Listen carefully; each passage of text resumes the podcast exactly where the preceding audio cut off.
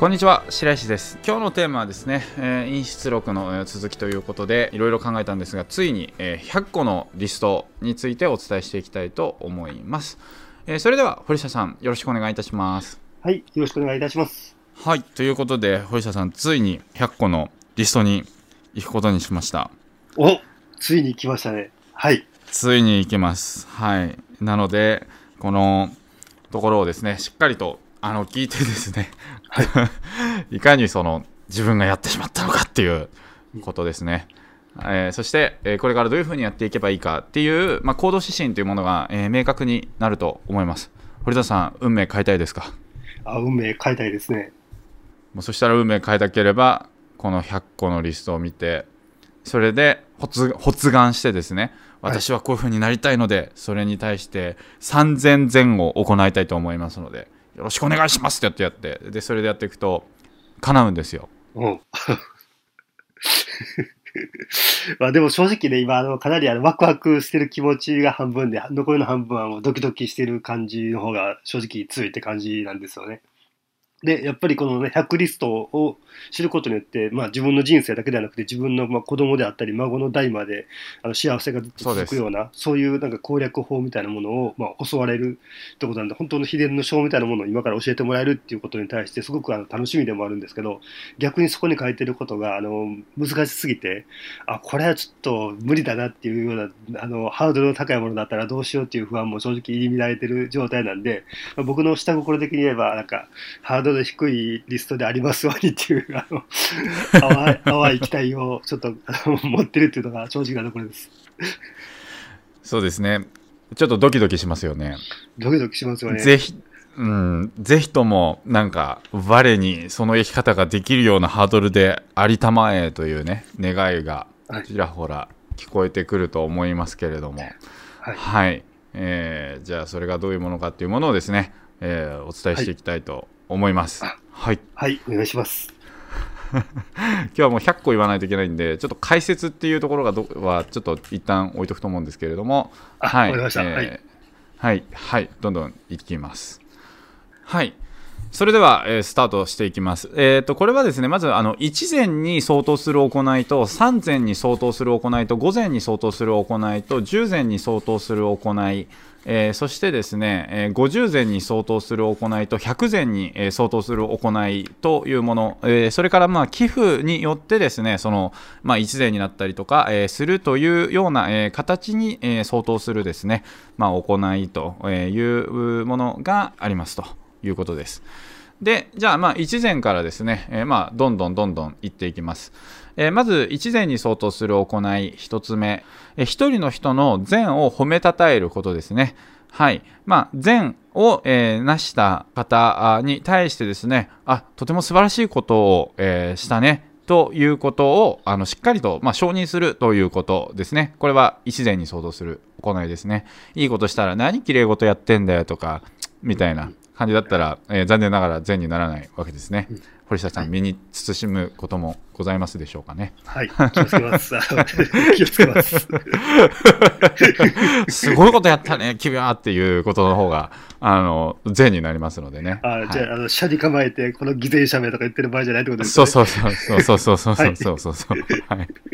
はい、えー、次です。えー、一人の人の欠点、悪いところを暴き立てないということ。えー、人の過失を暴き立てたりとかですね、えー、そういうことをしないで、えー、まあ、そこはまあそっとしておくということですね。あこいつこんな悪いことしてたんやで、みんな聞いてくれ、集まってくれ、集まってけんかい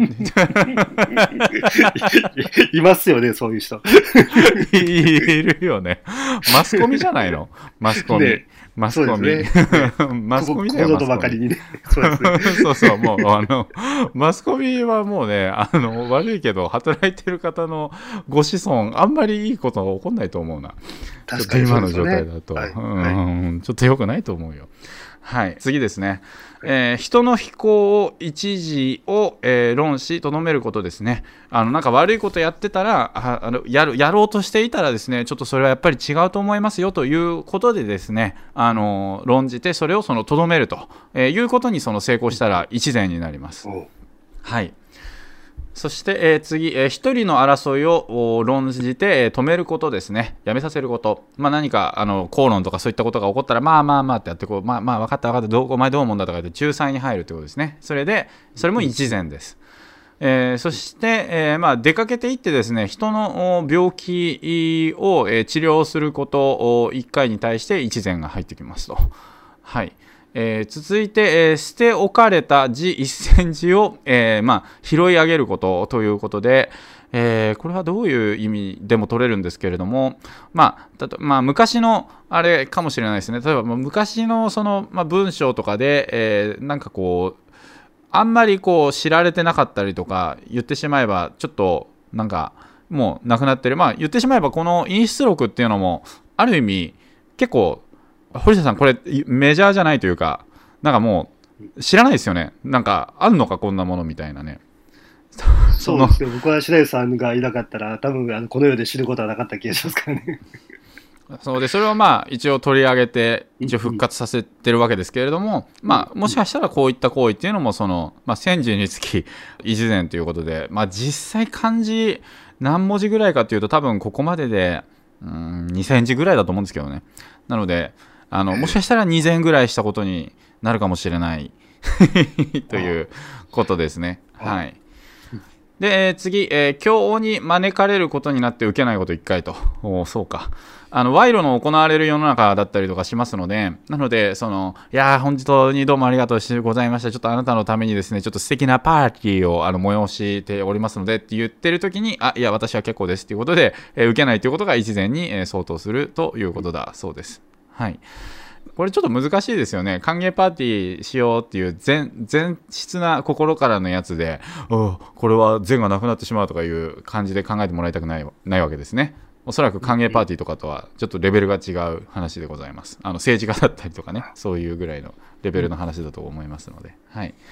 そして、えー一人の、えー上を、えー救うことも、えー一善です。えそして、基人をえーとど、めて一夜の宿を貸して、えやることということですね。えまあ、基人はあの死体だと思います、これは。まあ、だからその死体がなんかこう運ばれたりとか、あるいはまあなんか当時ですね、あの野ざらしにされてたりとか、まあなんかその運んでる途中だったりとかっていうところで、その自分の宿を貸してあげるっていうことをすることもまあ一善ですと。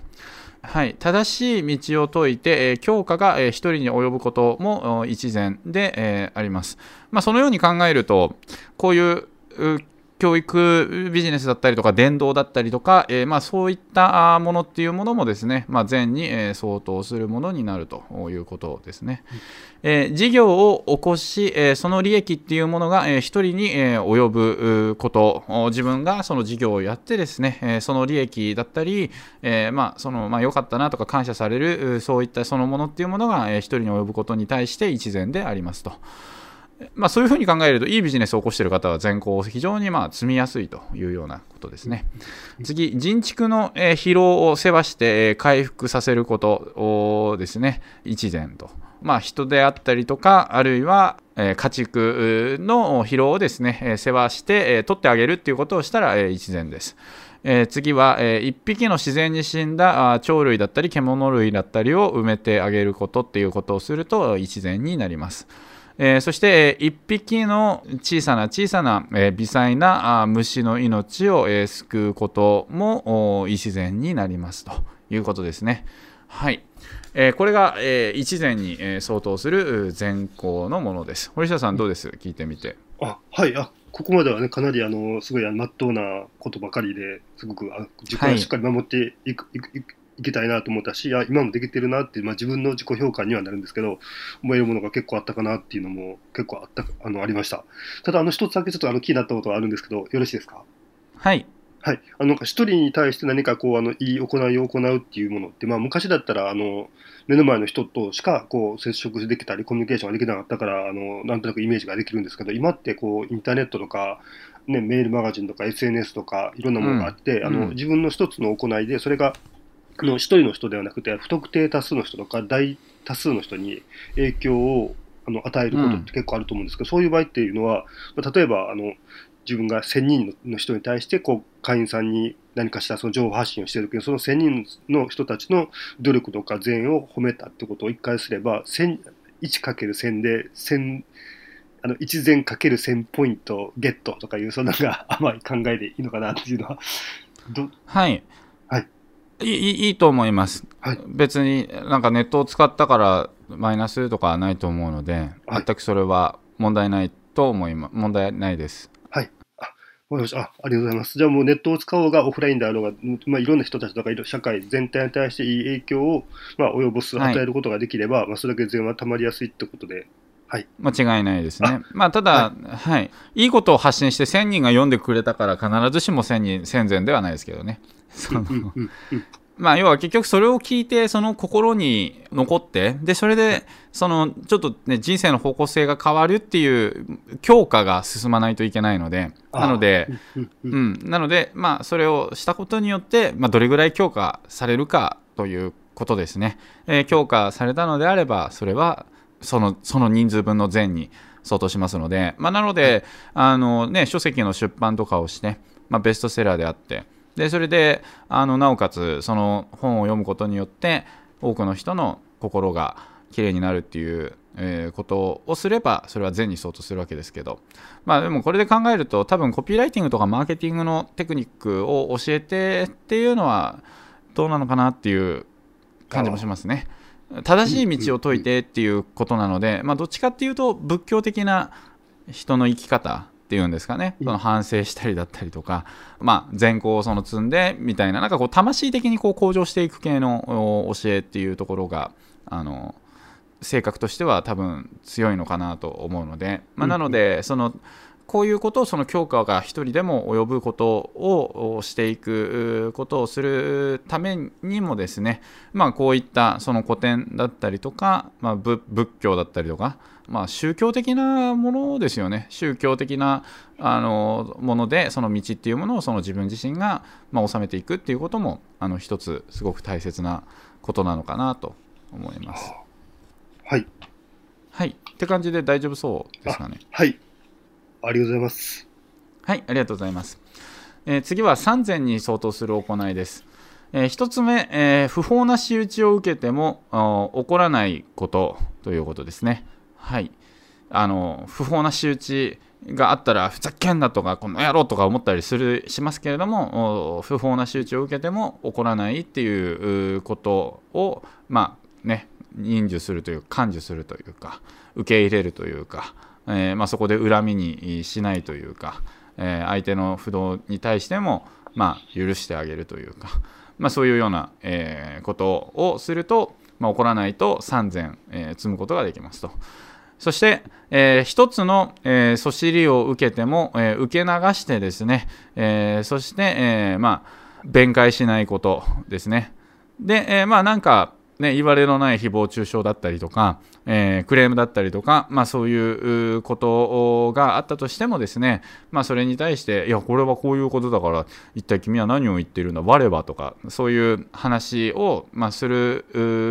というよりももう受け流してですねあの弁解をしないっていうことをするとあの3000に、えー相当することになります。まあ、ここで実際は訴訟を受けて、ああ、そう、まあ、俺は気にしないよって言いながら、夜、ふざけんなって思って、枕ボンボン叩いてたりしてたら、多分ダメだと思うんですけれども、はい、そういう感じですね。はいはいえー一つの気に入らぬ言葉も、えー甘んじて受けることも3000に相当しますと。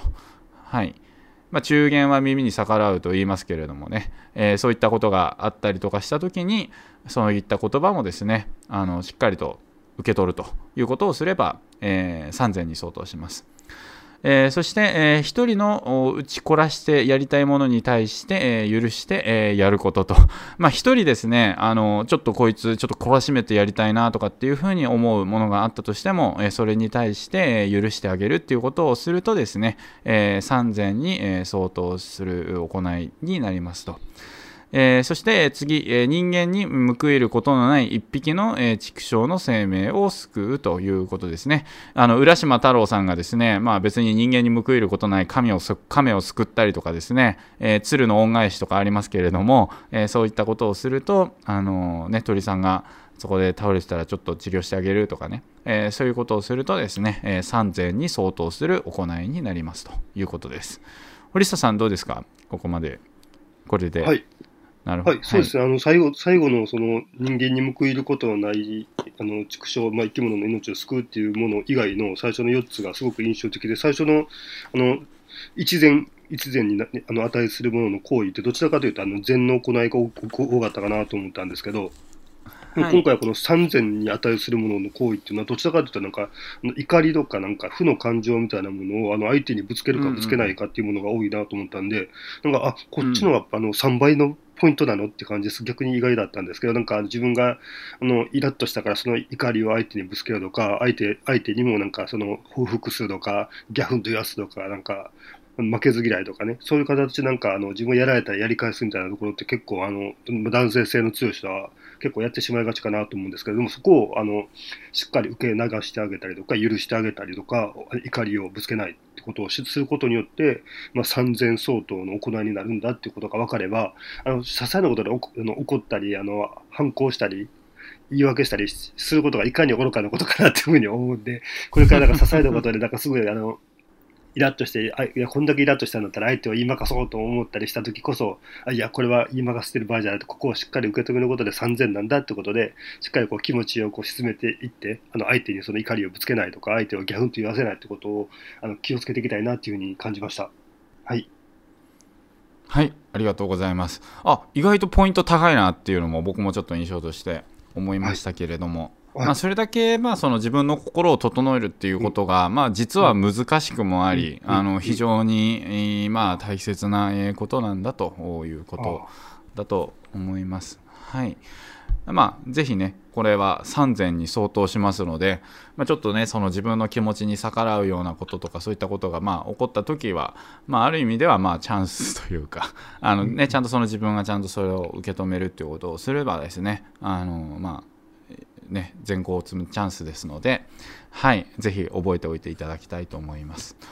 えーそして、えー午前に、えー相当する行いなんですけれども、えー一つはですね、えー一人のお訴訟者を、えー諭して思いとどましめることですね、訴えてやるとか、えーそういう感じで言ってる方をですね、まあまあまあみたいな形で、まあ争ってもね、いいことはないからねみたいな感じで、まあ、どうやって諭すのか分かりませんが、えー諭して思いとどまるということを、えーさせるということは、えー午前に、えー相当します。まあ、裁判してる間っていうものは、まあ、ずっとその怒りの感情が、えー1年とか2年とかね、えー続いてしまうわけなので、あのまあ、そんなによろしくは、えーまあ、ないかなというところですね。え2つ目、えー人に一つの生命を保保ち、益す方法をお伝えるうことということで、まあ、人に、えーまあ、一人のですね、一つのお生命を保ち、そして益する方法を、まあ、あの伝えるということで、まあ、豊かに生きていくことのための方法っていうものを、えーまあ、しっかりとおそのお伝えするということは、えー午前に、えー相当しますので、まあ、この辺になってくると、まあ、ビジネスだったりとかね、マーケティングだったりとか、そういうことによって、えーまあ、益するっていうことになるのであれば、あのそれも、まあ、ちゃんと善に相当する行いになるんではないかということですね。えー次、えー生命を保益する書物を、えー一冊編纂することということですね、えーたくさんの方々をですねあの救うことになるような、え書物を一冊まあ、作るということによってですね編纂することによってえー午前に、えー相当する行いになりますということです。えー次、えー法術をもって一人の、えー強軽病者を治癒させることも午前になります。まあ、法術というのは、まあ、あのお祈りだったり祈祷だったりとか、えーそういったですね、まあ、超自然的な、えー形の、まあ、治療と考えていただければよろしいかなと思います。はい。で、まあ、そういうのを見ると、あ、なんかすごい、あの、非近代的ですね、とかね、あの、言われるかもしれないんですけれども、あの、精神病の7割ぐらいはどっちかっていうと、法術でないと、えー治らないんじゃないかというふうに、えー言われています。なので、あんまりバカにできることでは、えー実はないということですね。まあむしろ精神科のクリニック流行ってますけど、精神科医は皆、あの、法術使えないと、本当はいけないんですよ。薬でなんかあの、ありますよね。薬で、なん、なんですか？化学の、あの、結合の、えー、うんちゃらっていう、そのなんか、脳内の物質が足りてないから、うんちゃらっていう薬を読むことで、でケミカル的になんか、それがこう、増えることによってなんか落ち着くだとか、なんかありますよね。で、それで精神病が治るとか、そういうなんか理屈ですよね。あれ全部嘘ですからね。あの、精神病でうつ病の薬を飲んだ人の方が自殺率圧倒的に高いんですね。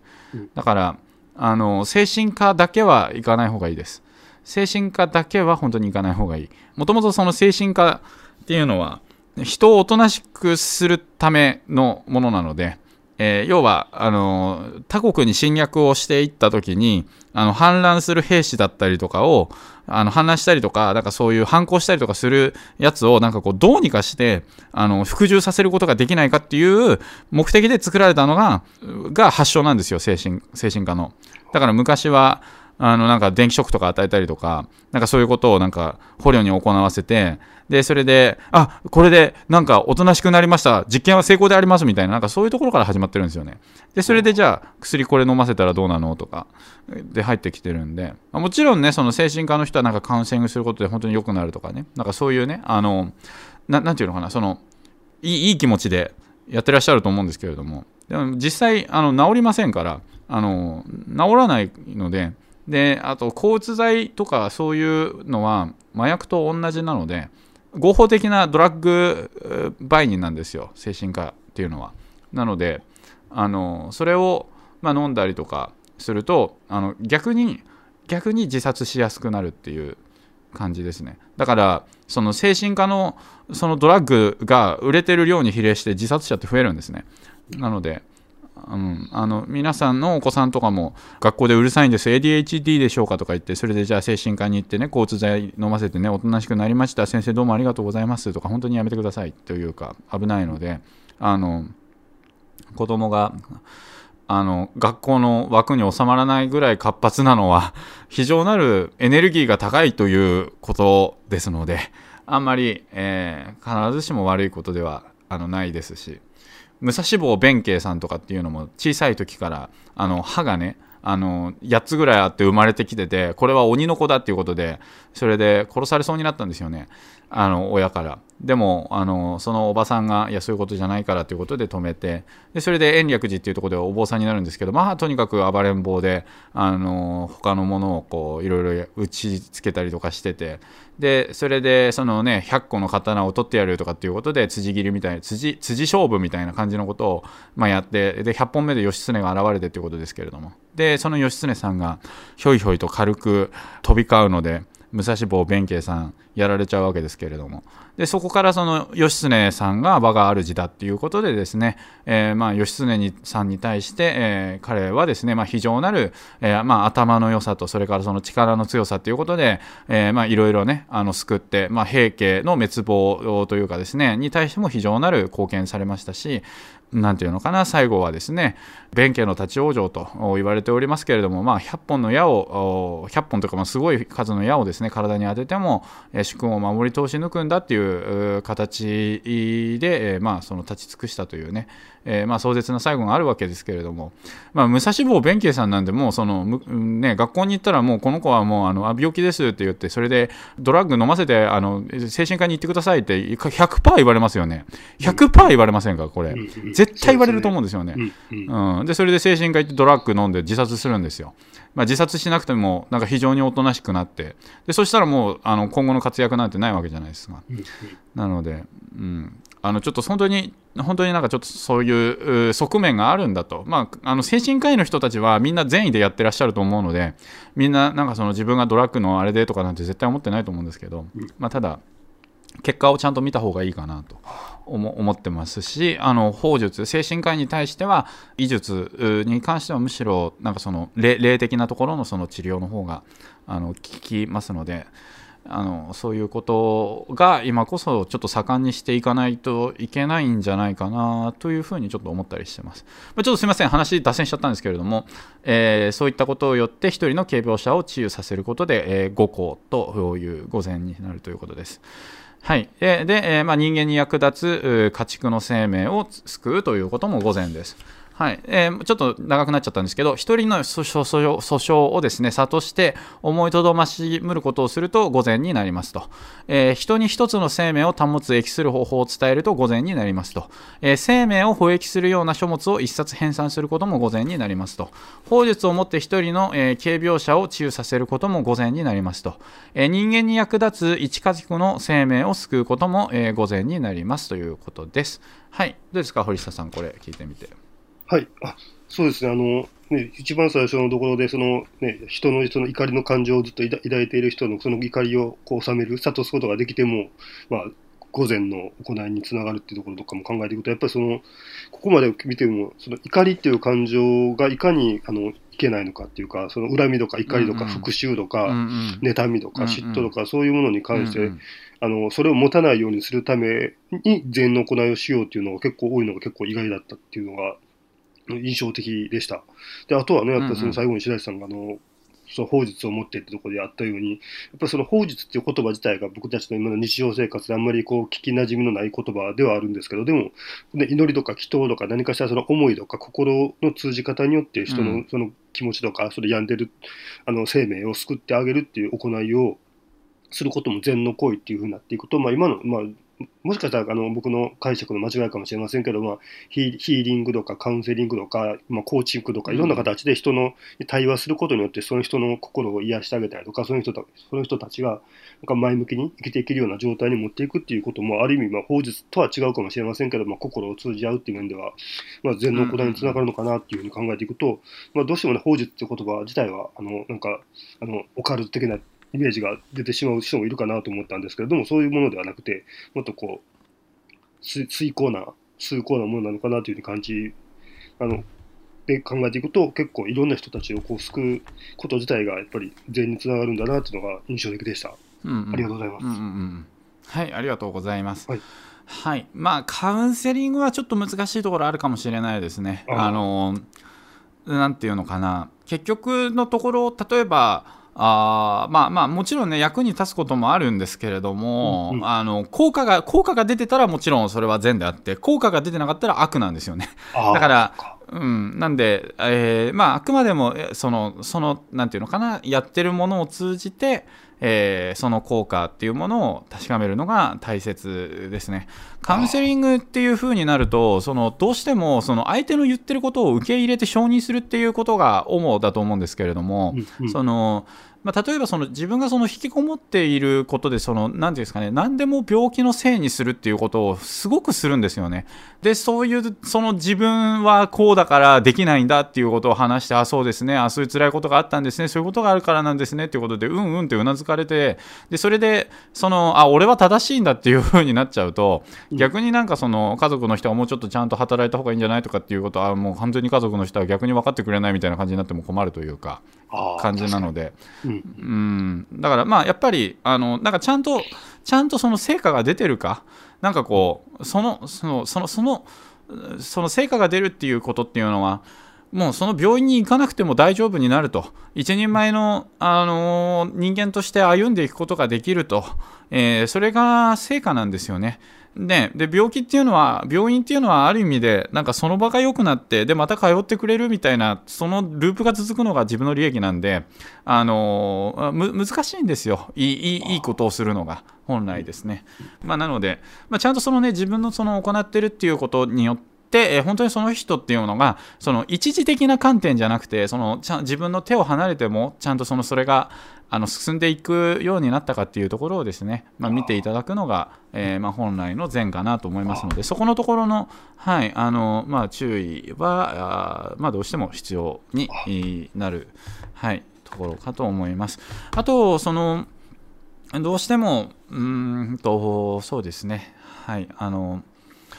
まあ因果だったりとか、えー、なんかそういったそのところからあその病気っていうものが、えー、来るケースっていうのもあるんでなのでなんか堀下さんあのなんか催眠療法でなんかこう前世療法ってご存知です？前世療法。前世療法ってどんな感じですか？前世療法っていうものはなんか催眠で対抗催眠みたいのかけていってあ昔はとか言ってそれで昔のやつにこうあの遡っていくとあの、はい、赤ちゃんのお腹の中のところまで遡ることができる人も時々いてで赤ちゃんのお腹の中から遡っていくとさらに昔私はここの国でこういうふうにやっていましたみたいな感じでその前世を知るというか、うんうん、あのそういうあの方も時々出てくるみたいなんですね。はい、ででその対抗催眠で例えば、えーと、皮膚病とかがあったりとかあるいはあざがあったりとかしたり閉所恐怖症だったりとか例えば閉所恐怖症だ閉所高所恐怖症だったりで高所恐怖症だったら例えばそのあのー、そういう方の対抗療法みたいな感じでやっていくとなんか昔崖から落ちた落ちて死んでしまったみたいななんか亡くなり方に関係があるみたいですねで水に対するその恐怖症だったらなんかその昔その溺れて亡くなっていただったりとかそういう形でなんかあの火事で亡くなったら皮膚病になったとかねなんかそういうなんかこう過去のその亡くなり方と前世の亡くなり方とその今の病気っていうところの関連性があるんですよね。でその人間はその幽体っていうものがあってでそれがそのななんだろうな幽体はまあ人間と同じ感じなんですけどあのその幽体によってまあ実際のまあこの幽体の形があの3次元では、えー、まあそういう形になってなんか悠々白書とかでもあの浦飯祐介が殺されると浦飯祐介がそのままこう幽体になって出てきますよね霊界に小山だよとか言って。わかりますかね？だから、そ、そこの、そこのイメージ、はい、そは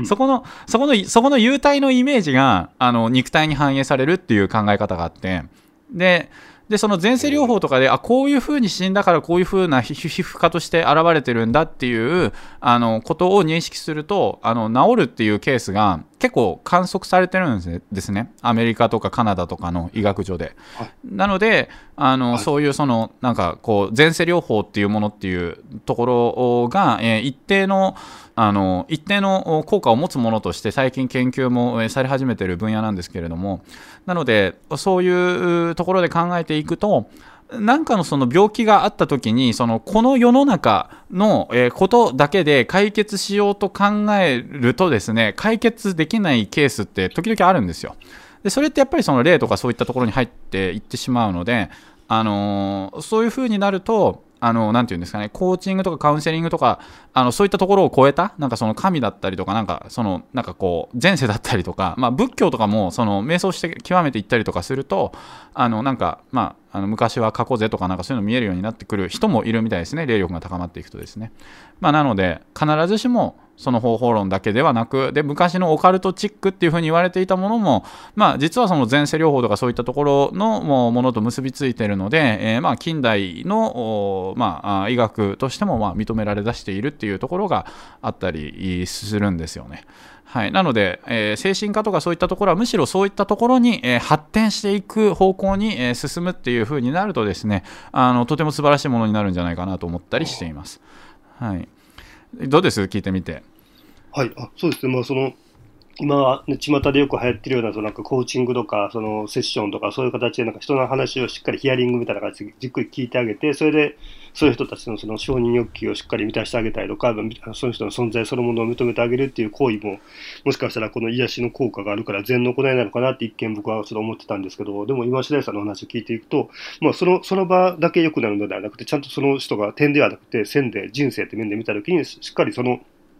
接点を機にそこから良くなっていってるのかどうかっていうのを見ていくと、まあ、その場だけこう気持ちよくさせてあげてるけどでも結果周りの人とかから見たら結局あの人何も変わってないよねとか結局外にも出ずに仕事もせずにずっと引きこもったまんまだよねっていう状態になるのであればそれは禅の行いではなくて、まあ、その場でその人の承認欲求を満たしてるかもしれないけれど結果的にその人の生き方そのものを変えるほどのインパクトを与えていないっていう面では全く違ったんだなっていうのを今あの確認できたんで、だからそう考えていくと、なんか人のなんかためになることをやってるんだと思いながらも、結果的にこう、しっかり点で見らずに、しっかりその人の長期的に見ていったとき、それは意外とその人のためになっていないこともいっぱいあるのかなと思ったら、自分は禅の行いでやってるつもりだけど、実はそこまでの禅じゃないっていう行いって、もしかしたら今の日常、あのね、この現代社会ってめちゃめちゃ多い危険性はあるなっていうことを今ちょっと再確認しました。うん、ありがとうございます。はい、ありがとうございます。はい次は、えー、従前に、えー、相当する行いですね。はいえー、一人の有徳者を、えー、推薦し、引き上げて、えー、やることということですね。えー、まあ、非常に、ね、才能のある人がいたら、え、この人すごいんですよということを、え、推薦してですね、引き上げるということをすると、従前に相当します。えー、一つの民の害になることを取り除くこと。一つの、まあ、民の害になるような、まあ、例えば道路に転がってる大きな石とかね、あるいは線路の上にね、ガキンチョが置いた あの石あったらそれを取り除くとかね、そういうものをすること。で、一冊の世を救う法典を編纂することということですね。世を救うことになるような、法典、昔にあったものっていうものを改めてね、現代語に復旧したりとか、えー、編纂したりとか、するようなことをすると、従前に相当する行いになりますと。えー、法術をもって一人の重病人を、えー、治癒して、えー、やることということですね。はい。どうですか？あの、さっき、あの、法術とか幽体とか喋りましたけれども、なんか、あ、変なこと喋りだしたって感じですかね？あいえいえ、まあ、すごいあの白石さんのその情報量とその白石さんの思いがすごく伝わってきたんで、まあ、今まで正直僕はこういう分野に関して全く知識がないなかったし、まあ、今もないんですけどでもこれからこういうのがもっともっと大事になってくる時代になるっていうのをなんか白石さんがお話ししてるのを聞いた時に本当にそんな感じがしたんでもっともっとこういうの僕自分も知りたいしもっとそういうのがあの当たり前っていうか、うん、みんなが信じれるような世の中が来たりもっとそういうのができる人とかそういうのにこう霊感が強い人とかとこうまあ、そういう人たちがもっと日の目を見るっていうか、そういう人たちと接点を持てるようなあの社会になっていけた方がいいんじゃないかなっていうのはすごく感じたんで、なんか、こういうこと、こういうものを全てなんかオカルトだよっていう言葉で片付けてしまって、もっと科学的にちゃんと証拠、あの、証拠があのデータで計測できるものしか信じないぜって言っていると、どんどんしんどくなるなっていうのは今、ね、あの、うすうす感じてるんで、あの、ね、知らない、わからない、だから怪しいとか信じれないっていう、そんなあの単純な感じではなくなってるっていうのが今の正直な現状です。うんはいはい、ありがとうございます。はい、でね、あの、なんか、あの、なんていうのかな、あの、方法自体はいいんですけど、なんかこう、スピリチュアルパワーとか、なんかこう、あの、なんかそういうものと、あの、使えるようになってくると、あの、おごるんですよ、一般的には。で、その、そういった、なんかこう、おごりの気持ちからですね、愛っていうところから離れて、なんかあの変なお金儲けに走ったりとか、なんかこう、あの、あなたには悪霊がついてるドーンみたいな、なんか霊感商法に走っちゃったりとか、なんか、に行く危険性が学んでる人からすると、非常にある分野だと思うんですよね。うん。なんかね、だから、なんていうのかな。だから色がついちゃってると思うんですよね。どっちかっていうと。うん、うんなのであの、そういうこと自体を、えー、習得してもですね、えー、この法術っていう、法術というか、そういったこのスピリチュアルとかヒーリングのそのものっていうのは、その絶対にその自分の私利私欲だけのためにその使うっていうことはないと。あのそのためで自分がお金持ちになるっていうようなこともないと。えー、まあ、それぐらいのあの気持ちを、まあ、持って、えー、行われるっていう、うね、終身。まあ、それこそ、あの、まあ、こういうね、えー、陰出録だったりとか、あるいは、あの、講師申しさんが話している、あの、大学だったり、公共だったりとか、えー、なんかそういうのをこう、収めた上で、えー、行っていくと、なんかすごく、あの、世の中に役立つ、まあ、ものになるんじゃないかなと思いますので、まあ、堀下さんも、あの、そういうのいずれ学ばれる機会も、まあ、出てくるかと思いますけれども、あの、まあ、堀下さんは、もう、あの、まあ、大丈夫な方だなので、別に、あれですけれども、起こらないようにだけあの注意する必要があるということですね。私もちょっと学ぼうかなと今ちょうど思ってて、でも絶対に起こらないようにしないといけないなっていう戒めもありますね。はい。まあそんな感じです。で、従前に相当する行いは、有徳者を推薦し引き上げること。まあ、これもなんか大学に書かれてましたね。一つの民の害になることを取り除くこと。一冊の世を救う法典を編纂すること。法術をもって、えー、一人の持病人を治癒してやること、えー、ですと。どうですか？これ聞いてみて。はい。あ、そうです。まあ、実際も、あまあ、僕自身もそうなんですけど、まあ、今、こうして白井さんの対談できてることも、まあ、それにつながるなと思うんですけど、やっぱり今の自分があるのって、まあ、いろんな人たちに引き上げてもらったり、ティーアップしてもらったおかげで今の自分があるなと思うんで、そう考えていくと、やっぱり尊敬できる人たちっていうのは、あの、すごくこう頑張ってる人たちを何かしらの形で引き上げたりとか、ティーアップしていろんな人たちの人生をこう変える、うん、人生を一段こう向上させるあのお手伝いとかをむちゃむちゃしてる人たちっていうのは、やっぱりどんどん善が溜まってて、どんどん人徳者になっていってるなというのを感じるんで、僕もなんか、あの、もっといろんな人たちを引き上げて、上げる、上げれるような人になっていきたいなっていうふうには、今、再認識しました。ありがとうございます。素晴らしい。ありがとうございます。はい、私もあの伊勢さんに引き立てられたので、はい。有徳者は、はい、あの、そうですね。私ももっと引き上げないといけないなというふうにちょっと思いました。はい。ありがとうございます。はい、えー、次、えー、30前に、えー、相当する行いということで、えー、まあ、一人のものを、えー、出家、えー、得度させることと、え、もう一つは、えー、一人の無法者を強化して行いを改め善につかせることと、えー、一つ目、えー、一人の無実の罪を明らかにして救ってやること、えー、そして、え、我が土地の一箇所を、え、無縁者の墓地に提供することということですね。はい。まあ、これはそのままです。まあ、無法者っていうのは、もはや、まあ、無心、無心論というか、えー、その、もう、なんかもう、現世楽しければいいんだみたいな感じの、えー、方々を、えー、まあ、強化して、えー、行いを改め善につかせるということができると30善です。30善に相当します。うっひょーって感じですね。一、うん、人のものを出家得意。はい。えー、一人の無実の罪を明らかにして救ってやると。えー、土地の一箇所をあの縁もゆかりもない方の墓地に提供することこれ30善に相当しますということですね。はい、どうですか、堀下さん、聞いてみて。そうですね、ここまでいくと、さすが30前というだけあって、まあ、一個一個がすごいあのインパクトのあることばかりだなっていうふうに思ったんですけど、うん、やっぱりね、あの知っててもなかなかしにくい、できにくいことばかりだなと思ったんですけど、ね、ねまあ、土地の一箇所を全く知らない人に提供することであったりとか、無実の人を救うこととか、あとは本当の無神無神論者とか、まあ、無法者的な人を、まあ、こう改心させてあげるとか、そういうのってなかなか、ね、できることじゃないなと思ったんですけど、ただでも僕、ある意味では、この無法者状態を、まあ、白石さんにこう改心してもらえたっていう意味では、まあ、白石さんは僕に対してもうここだけでも、この点だけで見ても30年以上のことをしてくれてるなと思って、本当にその説はありがとうございました。いやいや、とんでもない。本当も今さえ良ければいいっていう、なんかね、なんかマインドマインドのか考え方のかいいから、とっとと稼ぎ方をしやがれっていう状態だったんで、なんか、そういう状態からこう諭してくれたんで、ありがとうございます。うん、ありがとうございます。はい。こちらこそ。はい。まあそうですね。えー、ということなので、まあある意味では今ですね、あの、無法者に溢れておりますので、うん、あの、言ってしまえば今の時代っていうのは、あのね、えー、末法の世っていうんですかね、えー、そういう時代ですから、ある意味善行を積みやすいチャンスかもしれません。なので、あなた自身が、なんか、その、ああ、今とかっていうふうに思われていたらですね、変えたければ、あの、それこそ法っていうものを学ぶ。で、この法っていうのは結局何かっていうと、その仏教なんですよね。ここで話されてる法っていうのは、基本的にはですね。まあ、あるいは、あのー基本的にはその9次元の方が、えー、降ろされた、えー、考え方や生き方だというふうに、えー、思ってください。えー、で、この9次元の人たちっていうのは、えー、釈尊、釈迦だったり、えー、あるいはですね、あのー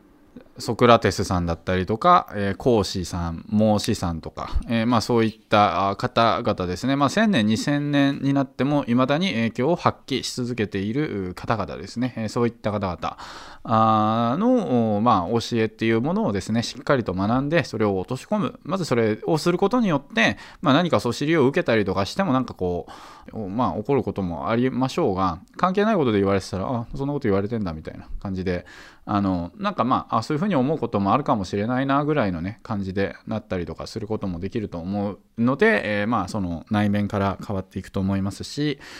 それをですねその逆に今度はその自分がそれが変わったことを人にどんどんお伝えしていくっていうことをしていくことでその善というものを積み上げていくことができやすい時代でもまあ、あるのでね、えー、そういったこともしっかりと、えー、まあ、学ばれるっていうことをですね、えー、されるといいのではないかなというふうに思います。はい。って感じで、まあ、そうですね。うん。堀下さん、ちょっと仏教を学んでみようかなとか、えー、思います？そうですね、まあ、仏教とか全然今まではあの、ま、自分の人生の中ではほぼ接点はないものだったんですけど、でも白谷さんのお話を聞いていくうちに、あ自分にとって全然関係ないものとか、まあ、昔のものっていうイメージではなくて、むしろ今しっかり知って習得しておいた方が、すごく生き方的にもブレずに生きやすくなるのかなというふうにも思ったんで、ちょっとあの、いろいろ学んでみたいなっていう気は今めちゃめちゃしています。うん、ぜひぜひ。で、はいその、まあね、情報発信なさる方っていうのは少なくてもやっぱりこう、教育的な、えー感じが多いと思うんですね。でももちろんね、その YouTube みたいな、あの、ヒカキンさんみたいな感じで、あくまでもそのエンターテインメントとして、えー自分はそのなんか情報発信を、えーするというタイプのね、方もいらっしゃると思いますので、まあ、全てが全てというつもりは、えーないんですけれども、えーまあね、そのインターネットとかで情報を発信していくっていうことをする、あるいは、えーね、クライアントさん抱えているコーチングの方だったりとかね、そういう方であれば、やっぱりそれこそ、こういった道っていうものをやっぱりその自分の中でその収めて理解するっていうことをあのしてえーいかないとですねあの誤った教えをしてしまう可能性とかもあるわけですしやっぱり、えーより長期的な豊かな繁栄を、えーまあ、取っていただくっていうことを考えていくとですねどうしてもやっぱりその1000年2000年の時をあの経てもやっぱり残っているエッセンスというかあそういったものをですねやっぱこっち側が学んでないといけないと思うんですよね。でそういったことをそのちゃんと学んで自分もその発信することができるからこそですねあのその自分のそのそういったビジネスだったり、えーそのブログだったり Facebook だったりとかそのメディアっていうものもあの反反映していくというふうに思いますので、まあ、なのである意味ではそういったあ学問というものもですね、えー結構、まあ、重要なあ位置に、え存ずるのではないかなと思っていますという感じです。はい。えー次は、えー50前に、え相当する行いですね。えー世継ぎの耐えるのを継続させてやること、えー一人のよるべのないものを引き取って養ってやること、えー一人の縁のない死骸を埋葬してやること、えー一人の、えーまあ、流浪者を救ってえー死を免れることが、えー50前に相当するう行いです。はい。えー次、100前までいっちゃいますね。えー100前に相当する行い。一人の、人間の命を救い死を免れしめること、溺れる者を救ったりとかですね、交通事故から救ったりとかですね、子供が井戸に落ちそうになっているところを救ったりとかですね、そういったところが100前に相当します。一人の、婦女の定説を全うせしめること、まあ、女性がですね、まあ、その自分の、お相手っていうものをですね、旦那さんだけで、終わらせるということ。が、えできた、あるいは、えそういったことをすることに対する貢献をした、のであれば、えー100前に相当する行いになりますと。えー次、えーこれちょっと僕、うわーって思ったんですけど、人の子をあの溺死させたり、えーまあ、退治しようとするのを諭し思いとどまらしめることということですね。あの、おろすのありますよね。あの、中絶かな、まあ、中絶だったりとか、えーあるいは生まれてきた子を、まあ、昔は生まれてきた子、まあ、中絶の技術ありませんでしたから、まあ、生まれてきた子をあの、ね、そのままあの溺らせてなくすっていうことがね昔あったみたいです、えーそういうことをしようとしたっていうのを、えー諭して思いとどまらせるっていうことをしたらですね、えー100前に相当する行いになりますと。はい。いうことです。はい。どうですか堀下さん。ここまで聞いてはい、あそうです。ね、あのですから50前、100前になってくると、すやっぱりあの人の命を救うレベルになってくるんで、なかなか毎日、あの頻繁にできるものではないとは思うんですけど、でもやっぱりこういうことをするっていうのは、あの1前どころか、ねその30倍、50倍、100倍のインパクトがあるっていうのは、それはそうだなって思うことがすごくあの今、実感しました。でやっぱりうんね、その自分が生きていく上でいろんな人たちの命を実際に救うってことをできればそれだけでも自分がこの世に生まれてきた価値っていうのは感じることもできると思うしでそういう瞬間っていうのはおそらくあのそんなに頻繁にないかもしれないけどでもこういうことをしていけば善の行いなんだってことをしっかり知っておけばなんか今まで見過ごしてたけどもしかしたらあの救える命とか救えたなんかことっていろいろもしかしたらあったのかなというのを今ちょっと感じたあの感じたりもしました。なのでね、今聞いてて、うんうんあのこんなのってめったにないことじゃないかって感じで思ったりも一瞬したんですけど、でもそれは自分がそういうアンテナにをが、ちょっとなんていうんですかね、鈍感だったっていうか、敏感じゃなかったから気づかなかっただけで、もしかしたら自分の周りでもあの SOS を出してる人っていうのはいて、それに僕は気づかなかっただけなのかなっていう気もしたんで、もっともっとこういうことにも敏感になって、自分が救えるチャンスとか救える機会があった時にはしっかりなんか手を差し伸べれていけるような、そんな人間でありたいし、そういうことに対してすごくあの敏感なセンサーを持った存在になっていきたいなっていうふうには思いました。ありがとうございます。はい、ありがとうございます。はい。はい、えーということで、これがですね、えーまあ、あの、100善に相当する行いであります。はい。えー私はあのねちょっとあおろすということを実はしたことが、えーありますのであはい。そうですね、えーちょっと胸が痛む部分もあるんですけれども、はい。まあ、あんまりそういうこともですね、えーしない方がよかろうということなので、はい、まあ皆さんは気をつけていただければと思います。えーそして、まあ、ちょっとね私と同じことをされた方が、まあ、いらっしゃいましたらですね、まあ、そんなに少なくはないんじゃないかと思うんですけれども、あのまあ、善行をねあの積んでいくっていうことをすることが大切だと思いますので、はい。あのまあはい、行っていきましょうということです。はいえーそして、えー100銭が1膳に相当する行いということで、えーまあ、その寄付を、えするっていうことですね。お金をその差し上げるというか寄付することによって1膳になるっていう行いがあります。それは、え道路や、え橋っていうものをあの補修することだったりあとはその河川を通じて、え井戸を掘って民衆を救うっていうことに対してですねお金を使うっていうこと、えー100銭えーこれまあ当時で言うと、まあ、2万円ぐらいですかね2万円ぐらいの寄付で、えー一膳ですと。えー神社仏閣などの供養などのものを修繕するために、えーものに寄付したりとか、えーそして、えー債務を免除することですね何かを貸したあー時に、まあ、返さなくていいよと、えー言ったらですねそれ善になりますということですね。で、えーまあ、人を強化して救うための文章っていうもののためにですねそこにお金をそのまあ寄進してで自分の利益にはならないような形で、えー印刷したりとかそういう活動したりっていうことでも2万円ごとに1膳になります。で、えーあるいはあのね困っているものに、恵んで逃げ出してあげることっていうものも、2万円払えば2万円につき1膳、こういうことで、えーまあ、1膳になっていくということですね。はいということでですね、まあ、こういったことがえ50膳、100膳など、そういった形にえ進んでいくことになります。はい。まあ、えーっと、あと次はじゃあ、逆にね、えーこういうプラスをどんどんどんどん、まあ、行っていくっていうことをですね、えーまあ、していきましょうとえーいうことで、えー今度は、あとはあの逆にね、こういうことをしてしまったら、えーマイナスでありますということがですね、ありますので、それを明日、えーお話ししていきたいと思います。まあ、基本的には、まあ、今回話していたことの,、はい、あの反対になるようなことが、えー善から悪に変わってしまうっていうことだと認識していただければいいと思うんですが、あまあそれをですね、えーまあ、ぜひあの聞いていただいて、えそこからそのじゃあ自分の生き方っていうものはどういう生き方にしていけばいいのかっていうものをですね、えしていただくといいと思いますし、えこれ資料としてあの残すようにしますので、まあ、それを見ながらですね、あ、今日は午前やったとか、今日は何前やろうとかね、そういう形のものを、えできるようになっていただけるといいんじゃないかなと思います。はい、えーというわけで今回は以上になるんですけど、堀下さん、えーと、どうでしょうか、感想というか、はい、何か一言あればよろしくお願いいたします。はい、今回も貴重でありがたいお話、本当にありがとうございました。で、今回ね、あの、白石さんからその禅の行いにつながるリストをいろいろ教えてもらって、まあ、それ僕もすごいあの猛ダッシュでこうメモしながら、あの、聞かせていただいたんですけど、で、やっぱり今までね、僕も人生、こう、なかなかうまく変わらないとか、自分がま貧しい状態とか、世間でいう負け組だとか、底辺だと思った時って、まあ自分の生まれとか育ちが悪いせいで、俺はこんなに苦労してるんだという形で、うんうんまあ、自分のその初期設定とか、スタートラインのせいにして、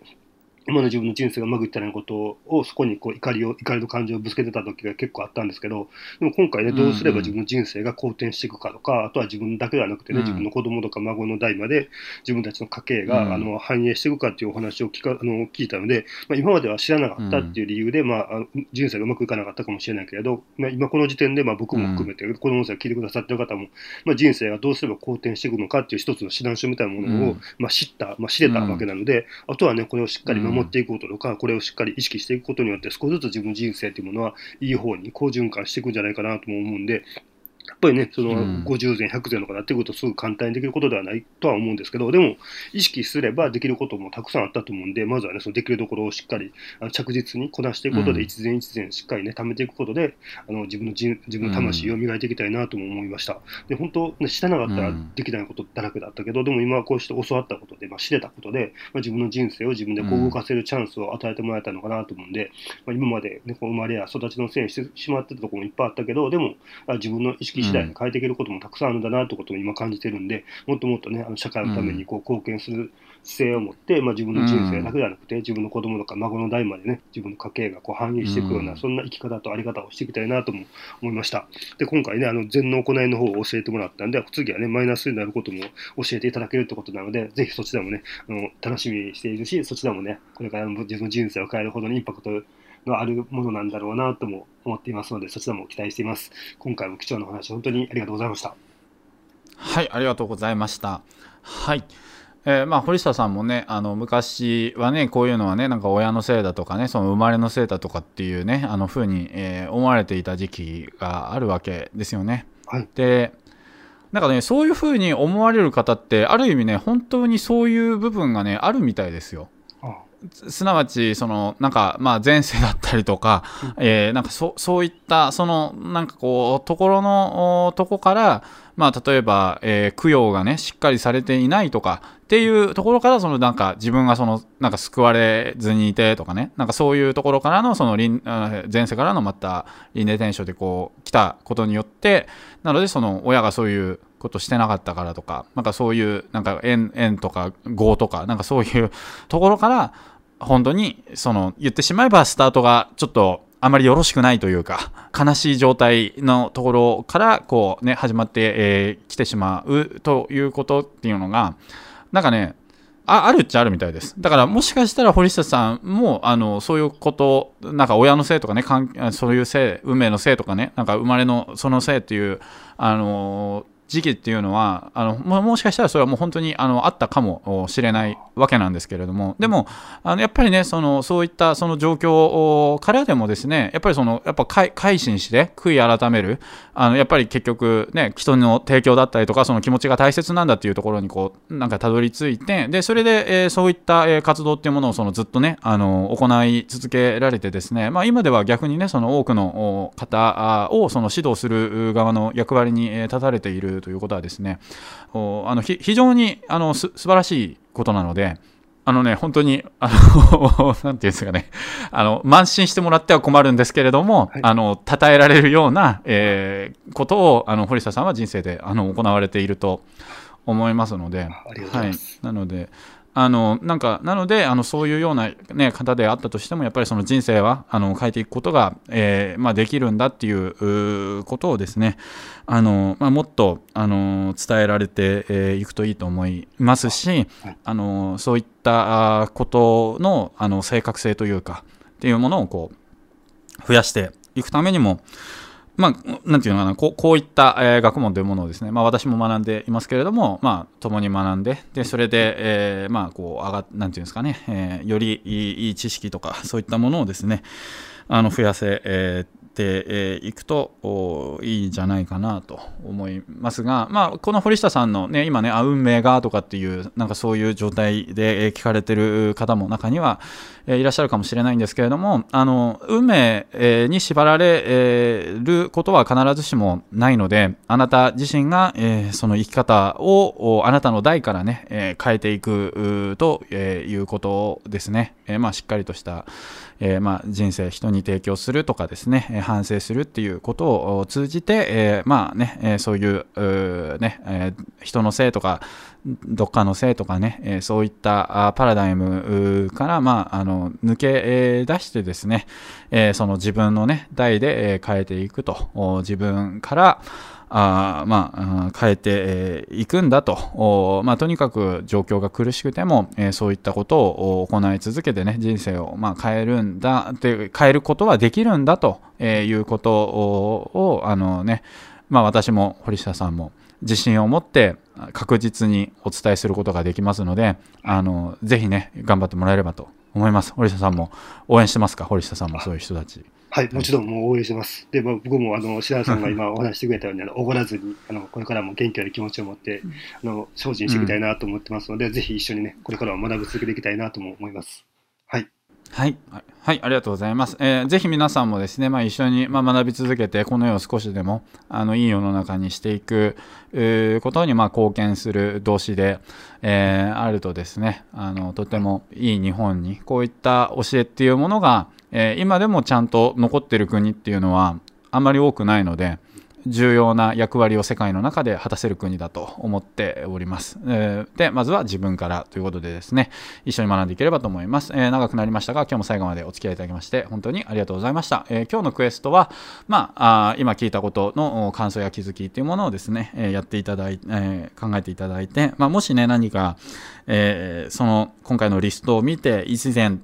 10膳、何でもいいんですけれども、何でもいいので、なんかそれにその相当することができるようなものを、なんかなかなかね、思い浮かばないなっていうふうに思われたとしても、まあ、それが一善になるかどうかわからなくても、え少なくてもその善になるだろうと思われる活動っていうものをですね、えあなたのその人生の中で、え一つでも取ってみるっていうことから、え始めていただければと